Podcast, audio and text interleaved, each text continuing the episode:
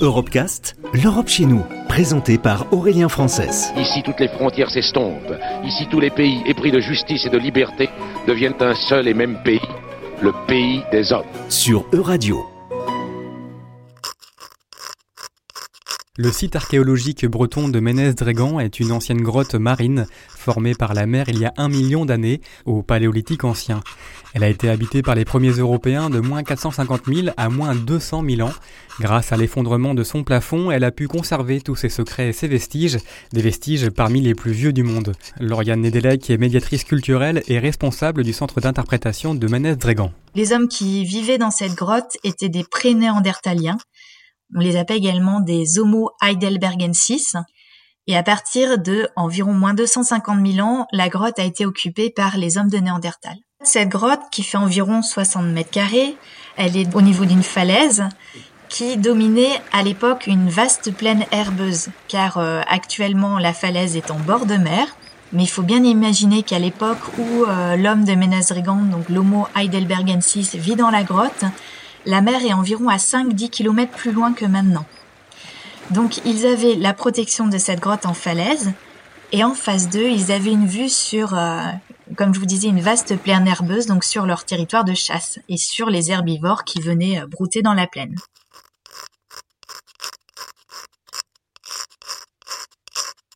Dans la grotte de Ménez-Régan, on a retrouvé plus d'une dizaine de zones de combustion, c'est-à-dire euh, euh, d'endroits où il y a eu du feu.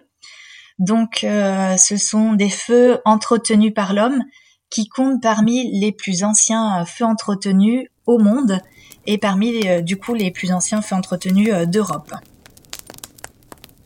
Le feu permettait de cuire les aliments, de se réchauffer, d'avoir de la lumière de faire fuir les bêtes sauvages. Il était aussi utile pour euh, travailler certains matériaux. Et euh, le feu était euh, sûrement également un lien social. On se retrouve autour du, foyer pour, pour discuter, etc. Ça aide à mieux digérer les, les protéines animales, ce qui fait que l'organisme va moins dépenser d'énergie pour la digestion. Et donc, il va y avoir plus d'énergie pour, pour le corps et donc pour le faire fonctionner ce qu'on retrouve, euh, ce qu'on retrouvait, puisque maintenant la fouille est terminée, euh, ce sont en général des, lentilles de euh, terre qui ont été rubéifiées, c'est-à-dire elles ont été rougies par l'action du feu. Et à, côté, on y trouve des morceaux de charbon de bois, on y trouve des, outils aussi. Et parfois même, il y a également des ossements qui sont retrouvés. Donc dans un des, des foyers, un foyer qui lui avait des pierres tout autour, un petit peu comme font les, scouts euh, à l'heure actuelle.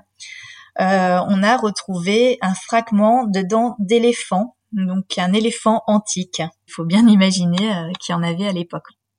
c'est les datations des, des, couches archéologiques qui sont qui sont faites.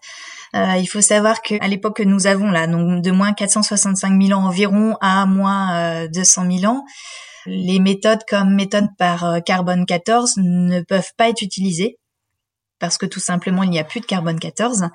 Alors la méthode qui a été euh, notamment utilisée à Ménazrigand pour les datations, c'est la méthode euh, électronique ERP, euh, résonance paramagnétique électronique, qui a été utilisée pour, pour les datations. Retrouvez l'intégralité des Europecast sur euradio.fr.